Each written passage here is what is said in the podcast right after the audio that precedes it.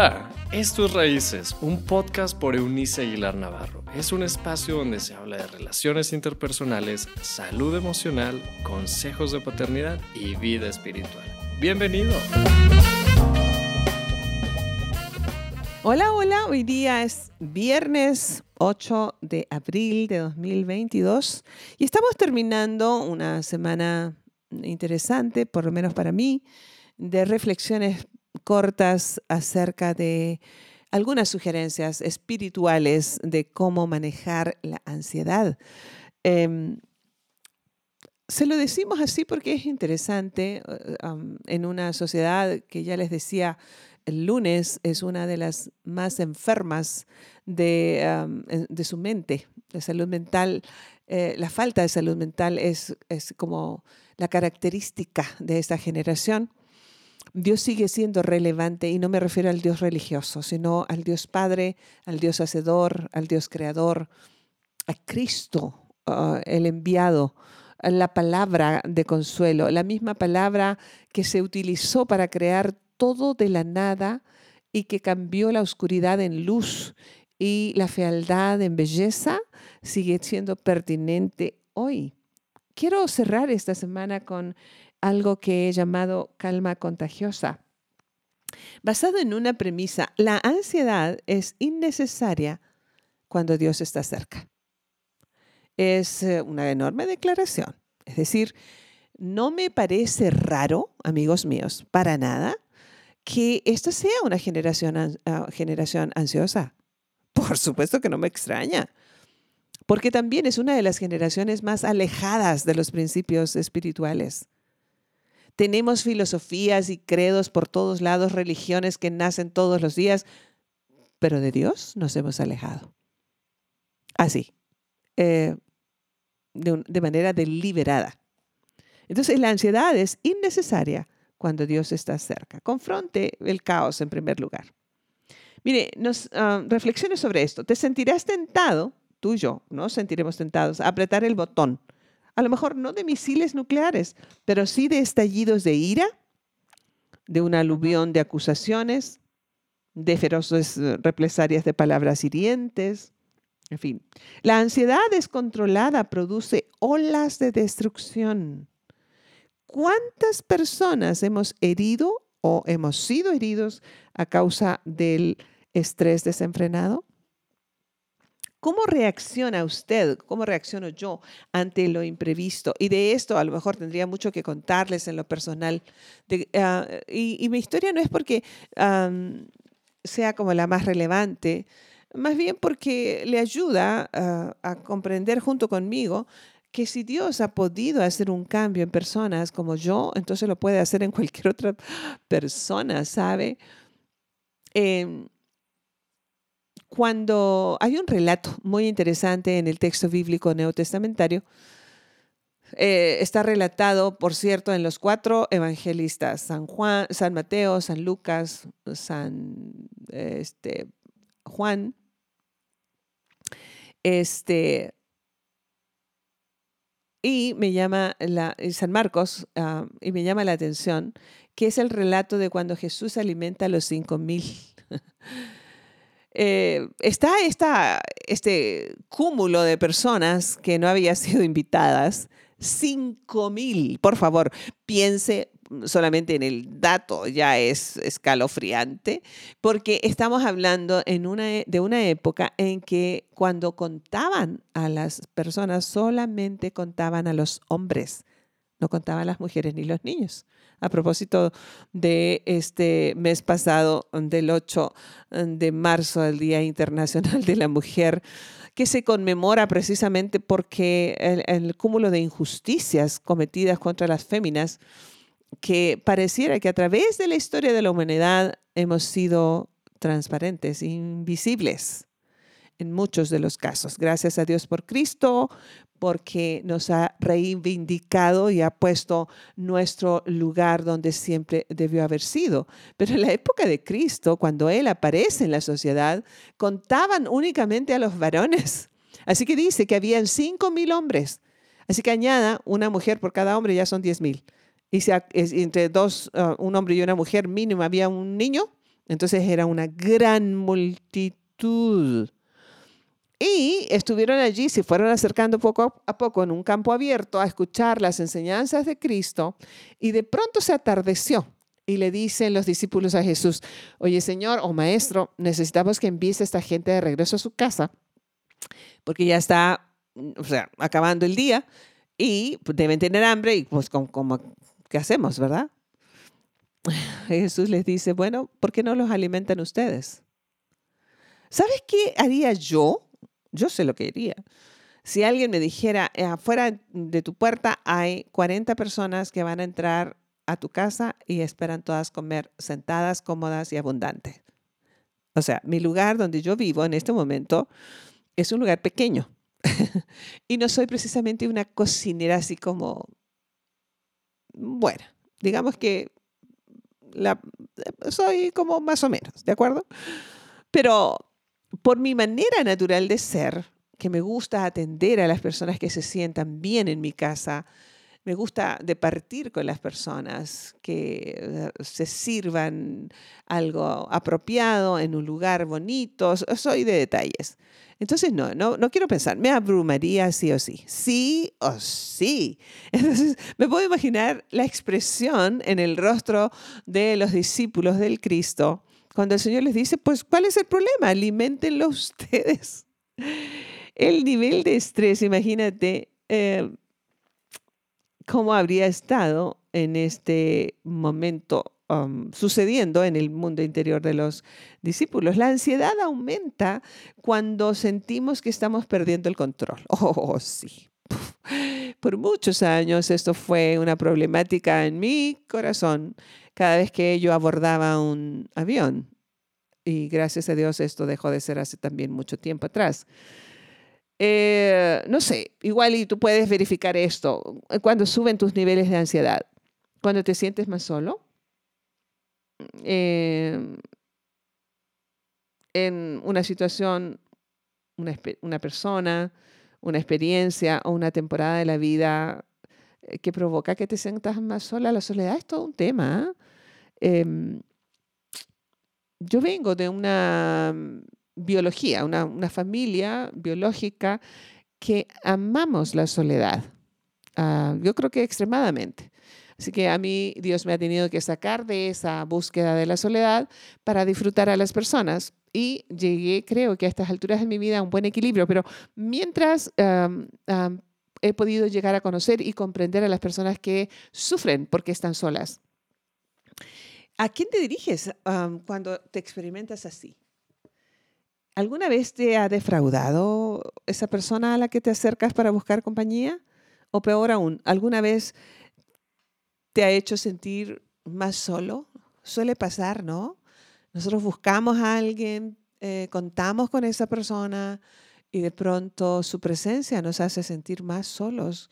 Es como si estuviéramos sin nadie suele suceder mucho en los, eh, en los matrimonios entre padres e hijos, tristemente. Y una vez más, llegamos al punto de elegir qué hacer con esto.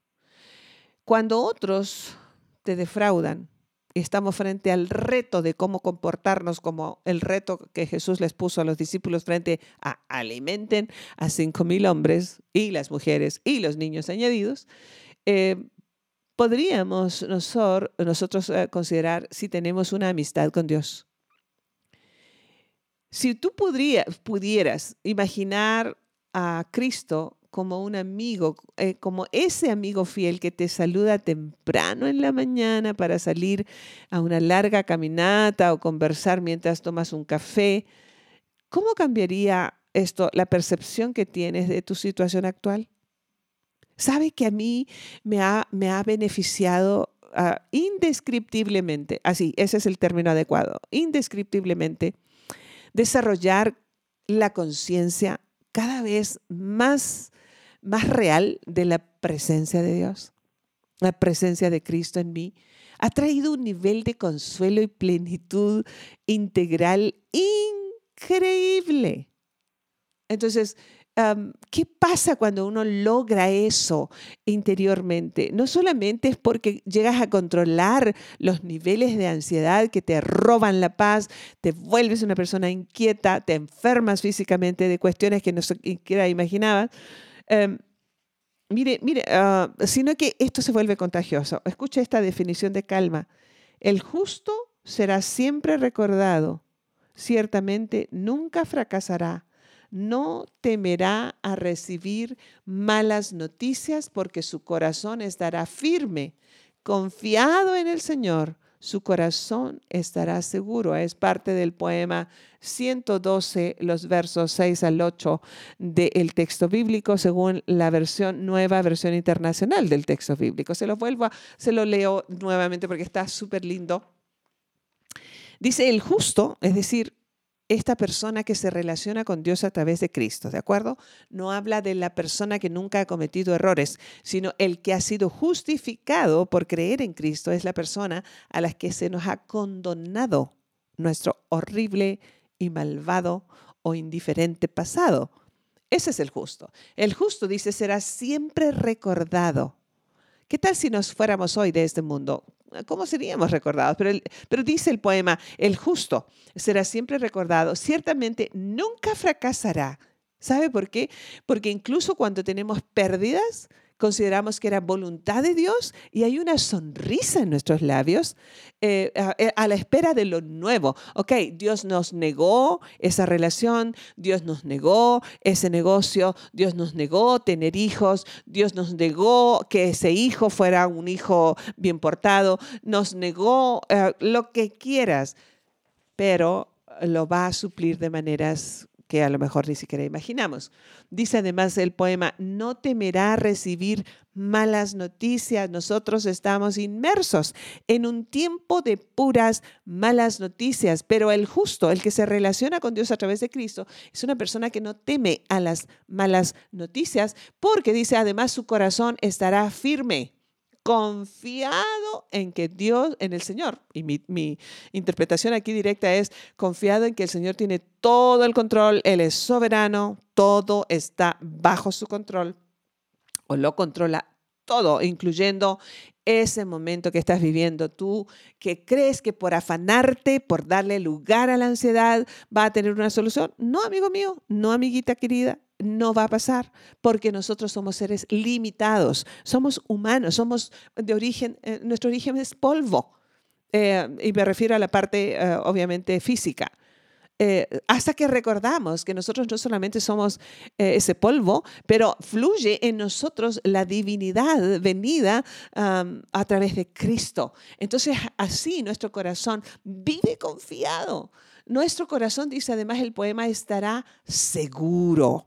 Es decir, parte de la ansiedad que maneja la sociedad hoy, este mundo y nosotros mismos, tiene que ver con la inseguridad la insatisfacción, esto de, estar siempre pendientes de que alguien nos haga daño, nos robe, haya guerras, haya una nueva pandemia, haya una nueva cepa del, del, virus, entonces me va a tocar y entonces voy a dejar a estos niños y entonces qué harán sin mí, y entonces qué haré sin cónyuge y entonces qué haré sin ese trabajo y entonces qué haré sin juventud y entonces todos los miedos que se nos juntan y cunde en nuestro mundo interior, formando una montaña de ansiedad que nos roba no solamente la paz preciosa, pero el respiro.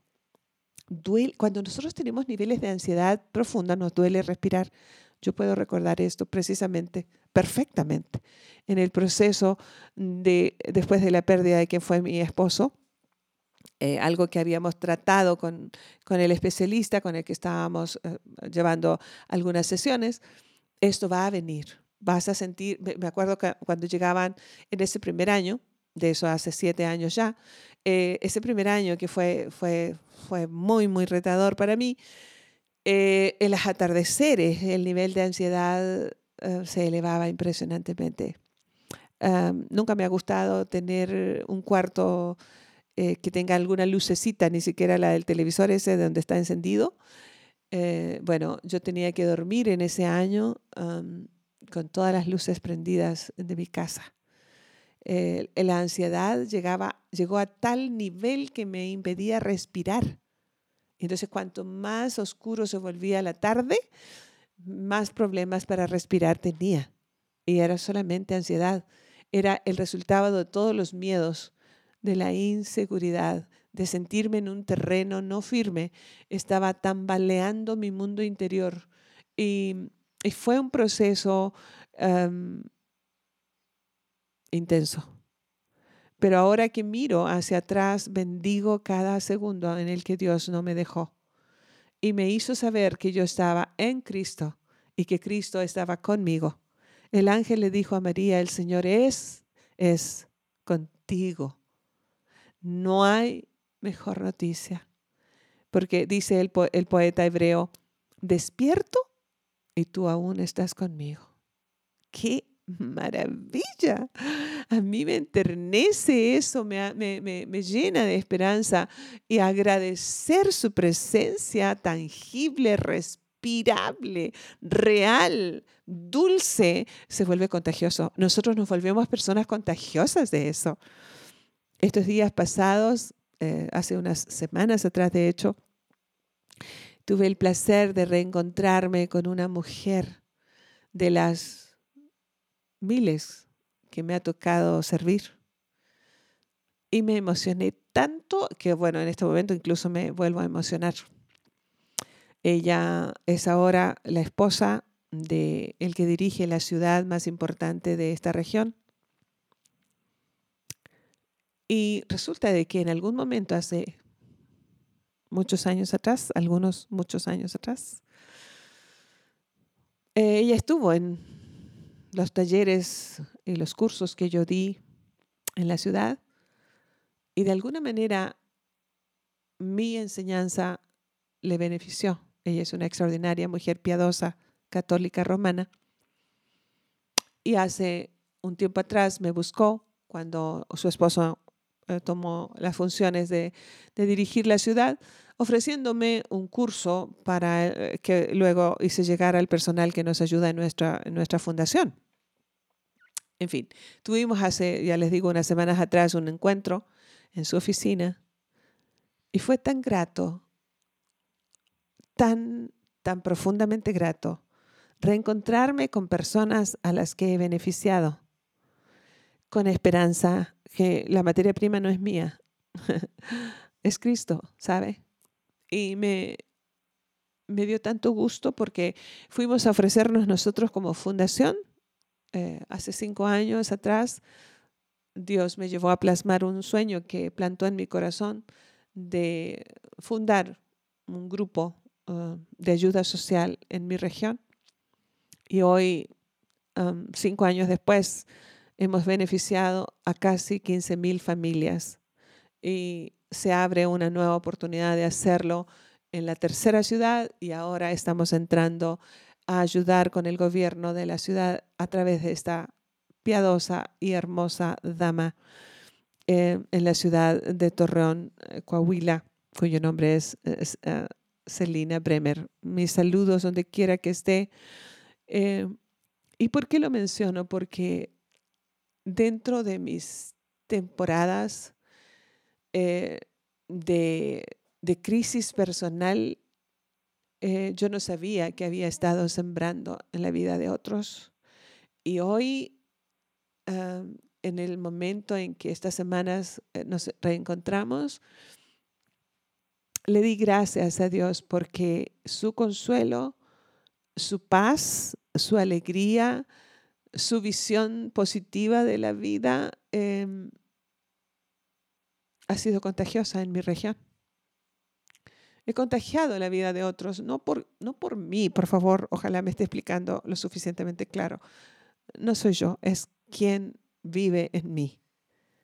Y por eso es que le invito a salirse de su claustro de dolor, de esa soledad hiriente, de, del pensamiento recurrente de que usted no tiene valor, que nadie lo, lo reconoce, o usted, mujer, que nadie nunca la ha amado realmente, o usted, caballero, que alguien lo traicionó una y otra vez, qué sé yo, las circunstancias que le toca vivir. hay esperanza. No permita que la ansiedad domine. Recuerde que nuestros pensamientos rigen nuestras acciones. Y entonces, ¿dónde es que se origina todo lo bueno?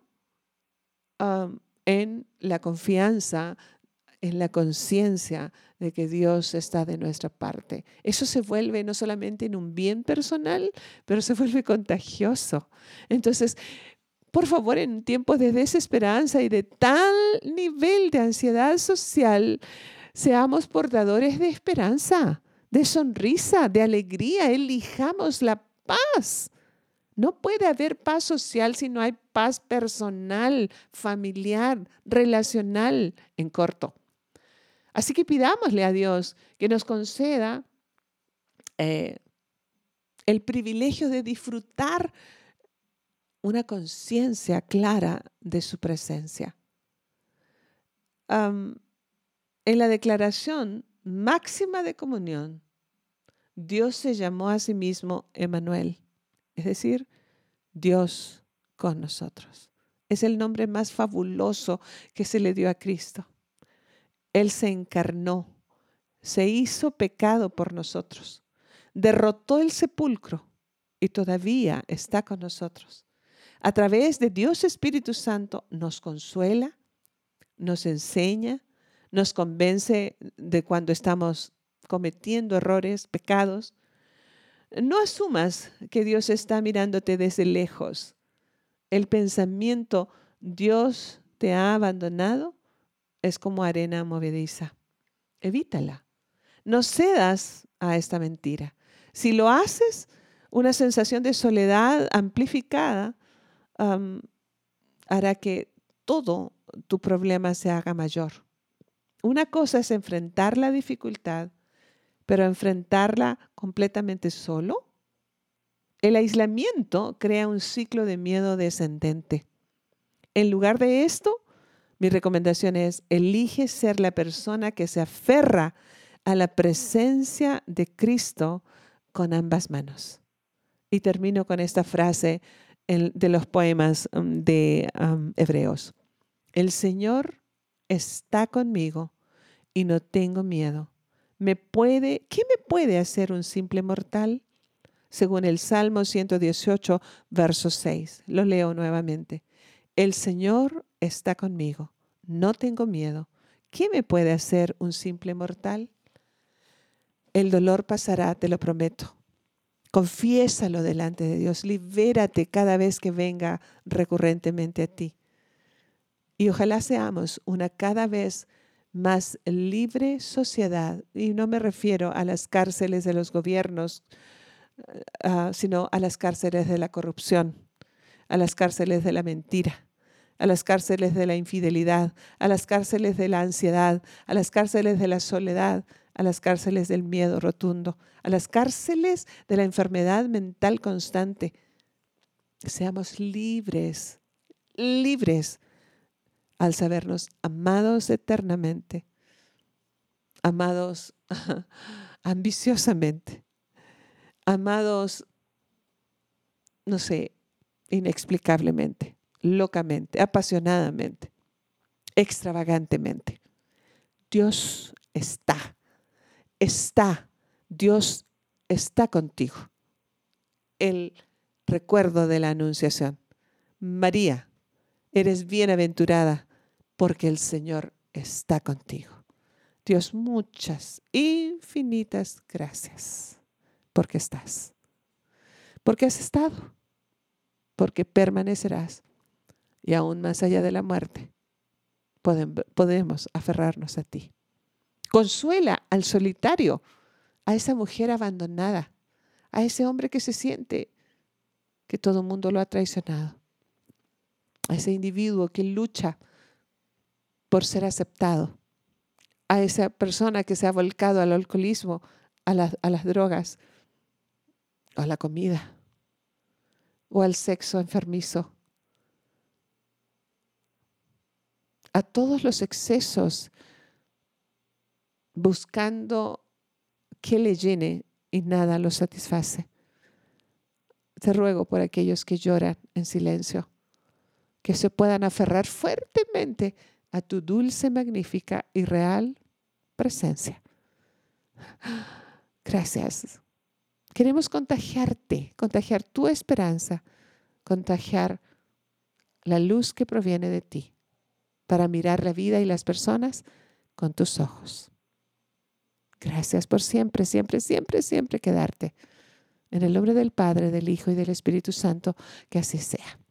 Amigos, mi deseo y plegaria es que usted tenga un fin de semana extraordinario y que estas reflexiones le estén ayudando a usted como me, ha ayudado, me han ayudado a mí.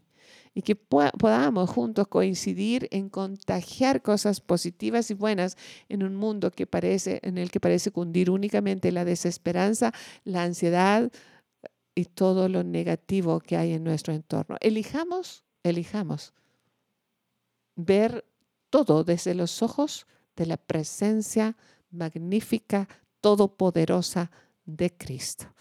Él es con nosotros siempre. Hasta la próxima semana, si así Él nos lo permite. Chao, chao. Gracias por habernos acompañado en este episodio de Raíces. Te invitamos a que te suscribas en la plataforma de tu preferencia y también que puedas compartir este contenido con aquellos que están en tu mundo. Puedes seguir conectado a través de la página web www.euniceaguilar.com. También en Facebook búscanos como Eunice Aguilar y en Instagram como arroba Eunice Aguilar N. Nos escuchamos en la próxima.